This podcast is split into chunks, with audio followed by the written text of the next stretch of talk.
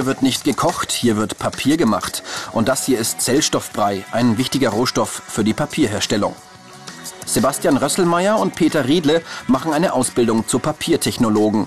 Heute haben sie die Aufgabe, ein weißes Papier mit bestimmten Eigenschaften herzustellen.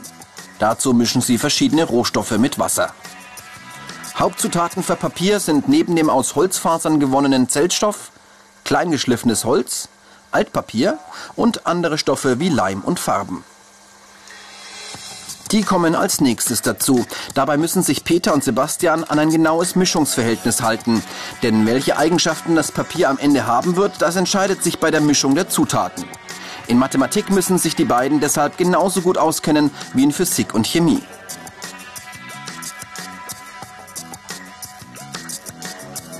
Fertig gemischt kommt die Masse auf ein Sieb, wird getrocknet, ein Blatt Papier entsteht. Und, bis auf einen kleinen Schönheitsfehler, perfekt. Die Herausforderung ist, das zu bekommen, was äh, gefordert wird. Die Werte zu bekommen, was gestellt werden. Auch die Farbe vom Papier, wenn jetzt ein, eine Färbung von Papier gewünscht ist, dann auch die Farbe nachzustellen. Und hier steht das Labor in der Papiermacherschule in Gernsbach in Baden-Württemberg. Jeder, der in Westdeutschland eine Ausbildung zum Papiertechnologen macht, muss zum Unterricht hierher. Dreimal im Jahr, vier bis sieben Wochen am Stück. Peter und Sebastian haben ihre nächste Stunde, Simulatortraining. Die Maschinen, mit denen Papier hergestellt wird, sind computergesteuert. Und an solchen Programmen trainieren die Azubis, diese Papiermaschine einzustellen, zu bedienen und Fehler zu beheben. Nachmittag. Nach dem Unterricht geht's nach nebenan ins Internat. Während der Zeit in Gernsbach übernachten die Azubis dort. Normalerweise in Vierbettzimmern. Weil Peter und Sebastian im letzten Lehrjahr sind, haben sie ein Zimmer für sich und können sich so in Ruhe auf die Abschlussprüfung vorbereiten.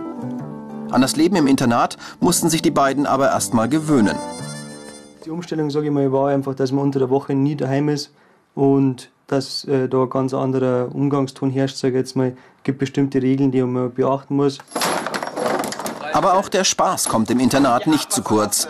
Und dabei lernen Peter und Sebastian viele angehende Papiertechnologen aus ganz Deutschland kennen. Und das sind die Ausbildungsinhalte. Die Azubis lernen alles über die Eigenschaften der Rohstoffe, die Grundlagen der Papiererzeugung, die Einrichtung und Bedienung der Maschinen und die Qualitätsprüfung der Endprodukte. 6 Uhr morgens, Patrick Fisch auf dem Weg zur Arbeit. Er hat seine Ausbildung schon hinter sich und arbeitet bei MD Plattling, einer großen Papierfabrik. Dort laufen die Maschinen Tag und Nacht, auch am Wochenende und an Feiertagen. Für Patrick und seine Kollegen bedeutet das Arbeit in drei Schichten rund um die Uhr. Also die Schichtarbeit gehört äh, zum Beruf und äh, ist sicherlich so, dass es Nachteile hat, wenn man am Wochenende eine Nachtschicht hat und so mal die Freunde weggehen aber man hat da wieder andere Tage frei und also ich komme damit sehr gut zurecht. Für seine Arbeit muss sich Patrick umziehen. Arbeitskleidung, Sicherheitsschuhe, ein Arbeitsshirt und Gehörschutz. Gehörschutz? Ja, denn an Patricks Arbeitsplatz ist es laut, sehr laut. Denn Patrick arbeitet hier an dieser riesigen Papiermaschine. Über 100 Meter ist sie lang. In einer Minute produziert sie über eineinhalb Kilometer Papier. Und von hier wird die Maschine gesteuert, die Warte. Patrick löst den Kollegen der Nachtschicht ab. Übergabegespräch. Gab's Probleme? Welche Papiersorte wird gerade produziert? Zeit für uns mal zu schauen, wie die Papierherstellung an solchen riesigen Maschinen überhaupt funktioniert. Los geht's mit den Rohstoffen. Zum einen Holz. Das wird klein geschliffen und mit Wasser versetzt. Außerdem Altpapier und Zellstoff. Mit Wasser wird daraus so ein Brei. Die Rohstoffe werden gemischt und an der Siebpartie zwischen zwei Siebe gespritzt. Ein Teil des Wassers läuft ab, eine Papierbahn bildet sich. Die durchläuft mehrere Walzen, die das Wasser rauspressen. Und dann wird's heiß. In der Trockenpartie verdampft die restliche Feuchtigkeit bei über 100 Grad. Am anderen Ende der Papiermaschine dreht sich der sogenannte Tambor. Die Papierbahn wird aufgerollt zu einer mächtigen Trommel. Ist ein Tambor voll, kommt er hierher zur Veredelung. Hier wird das Papier gestrichen, damit es glänzt und bedruckbar wird. Getrocknet wird die Farbe bei knapp 1000 Grad. Und dann wird das Papier geglättet. geschnitten und kommt verpackt ins Lager. Von dort macht es sich auf den Weg in Druckereien. Überall in dieser Produktion sind Papiertechnologen im Einsatz. Patrick hat nach seiner Ausbildung an der Schneidemaschine angefangen. Mittlerweile hat er sich an die Papiermaschine hochgearbeitet. Ans Kernstück der Fabrik. Papiermachen ist Teamarbeit. Allein an der Papiermaschine arbeiten vier Papiertechnologen. Jeder ist für einen Teil zuständig. Der Stoffzentralenführer für die Stoffmischung, der Papiermaschinenführer für das Sieb und die beiden Gehilfen für das Trocknen und Aufrollen der Papierbahn. Und Patrick ist zweiter Gehilfe. Nach dem Schichtwechsel geht's als erstes zur Kontrolle in die Trockenpartie. Für die ist Patrick verantwortlich. Er schaut, ob die Papierbahn gut läuft. Gibt's mal einen Abriss, muss er schnell reagieren. In der Trockenpartie ist es laut und man sieht's, schwül heiß, bis zu 100 Grad. Äh, da haben wir ja den Gehörschutz. Und äh, die Wärme, das ist eine Gewöhnungssache. Also wenn die Abrisse natürlich ein bisschen länger sind, dann ist das schon sehr anstrengend. Also man muss halt viel trinken, das ist wichtig. Die negativen Seiten des Jobs sind Schichtarbeit, auch am Wochenende, Arbeiten in lauter und heißer Umgebung und körperliche Anstrengung. Häufig geht's aber auch eher gemütlich zu, denn einen großen Teil seines Tages verbringt Patrick in der Warte. Die große Papiermaschine wird von Computern gesteuert, an denen beobachtet Patrick, ob sein Teil der Maschine richtig läuft. Eingreifen muss er, wenn die Papierbahn reißt. Doch heute bleibt alles ruhig, die Bahn läuft ohne Probleme. Raus aus der Warte geht's wieder, wenn eine Papierrolle voll ist. Dann muss sie Patrick mit einem Kran austauschen. Wie überall an der Maschine ist dabei höchste Vorsicht geboten. Die Rolle wiegt 35 Tonnen.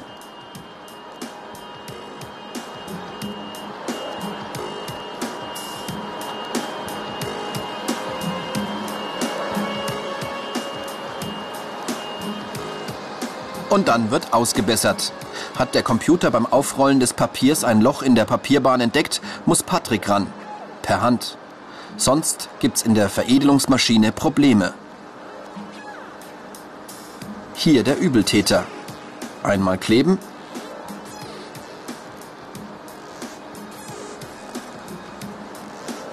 Mit Geschick das Loch ausschneiden. Neues Papier drauf und bügeln. Fertig. 14 Uhr, die Spätschicht ist da. Für Patrick ist der Arbeitstag vorbei.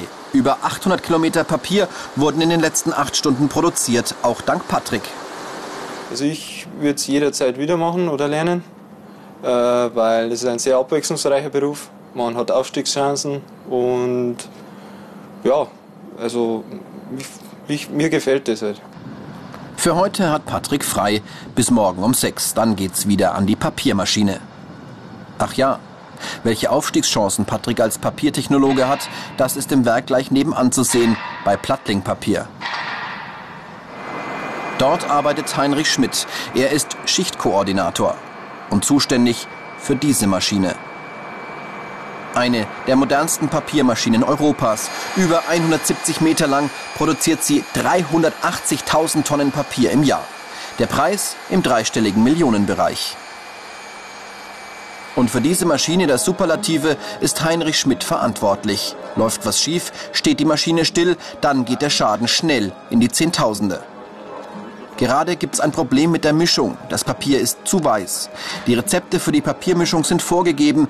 Die Papiertechnologen können aber jederzeit eingreifen und die Mischung anpassen. Dazu reicht ein Tastendruck, weniger Bleichmittel. Und dann geht's auf die Maschine. Auf ständigen Rundgängen kontrolliert Heinrich Schmidt, ob die Produktion einwandfrei läuft.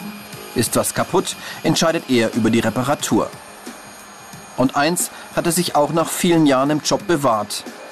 Die Liebe zum Produkt. Wir sind stolz drauf, wenn die Qualität passt, wenn, wenn wir Gewinn machen, wenn die Maschine läuft und man hat schon Beziehung dazu. Es ist nicht so, dass das irgendwie äh, einfach nur ein kaltes Produkt ist, sondern es ist einfach sein, sein Papier. Und das sind die Weiterbildungsmöglichkeiten. Der Meister, Fachrichtung Papiererzeugung und ein Studium zum Ingenieur oder Bachelor. Andere Arbeitgeber sind Unternehmen in der Papierverarbeitung und Druckereien. Und Peter und Sebastian, die Azubis, die sind zurück in Feldkirchen-Westerham in ihrem Betrieb Nina Gessner. Besprechung mit ihrem Ausbilder. Wunderbar sind der Schule. Gut. War ganz in Ordnung, ja. Die Schulaufgaben geschrieben, auch von Noten gekriegt. Wie schaut's aus? Schaut ganz gut aus. Keine schlimmen Überraschungen. Nina Gessner stellt Spezialpapier her, etwa für Kfz-Filter. Die beiden Azubis dürfen hier schon früh selbstständig ran. Sie sind verantwortlich für einzelne Bereiche der Papiermaschine und arbeiten im Schichtbetrieb mit. Sebastian ist heute für die Stoffaufbereitung zuständig. Dabei macht er das gleiche wie im Labor, nur in groß. Er stellt aus verschiedenen Zellstoffsorten die richtige Mischung zusammen, damit das Papier die gewünschten Eigenschaften hat. Die Zellstoffballen kommen in den sogenannten Pölper. An der Computerwarte kontrolliert Sebastian, ob die Rezeptur eingehalten wird. Und dann Wassermarsch über 20.000 Liter. Ja, es ist also prinzipiell, was man da, wenn man da einen Fehler macht, dann merken die das hinten. Und aus dem Klosteig kann man halt keinen Kuchen machen. Noch ein Blick, ob alles passt. Aber auch wenn Sebastian einen Fehler macht, nicht so schlimm. Immerhin ist er ja noch in der Ausbildung. Die Philosophie ist da eher, sie sollen Fehler machen dürfen und aus den Fehlern lernen können. Also sie sollen wirklich mitarbeiten und keine Angst davor haben, auch mal einen Fehler zu machen, weil einen Fehler begeht man bloß einmal. Die Papiermaschine bei Nina Gessner ist kleiner. Gibt's ein Problem, packen alle zusammen an. Papiertechnologen sind viel auf den Beinen, man sollte Kraft und Fitness mitbringen. Der Job kann stressig und körperlich anstrengend sein.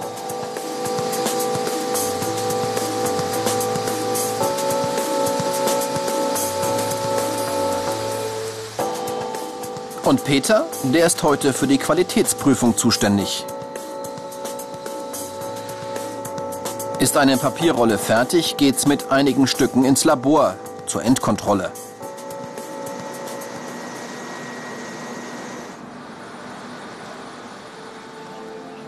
Geprüft werden die Flächenmasse, die Porengröße, die Luftdurchlässigkeit und, und, und. Dabei kommt es auf Genauigkeit an.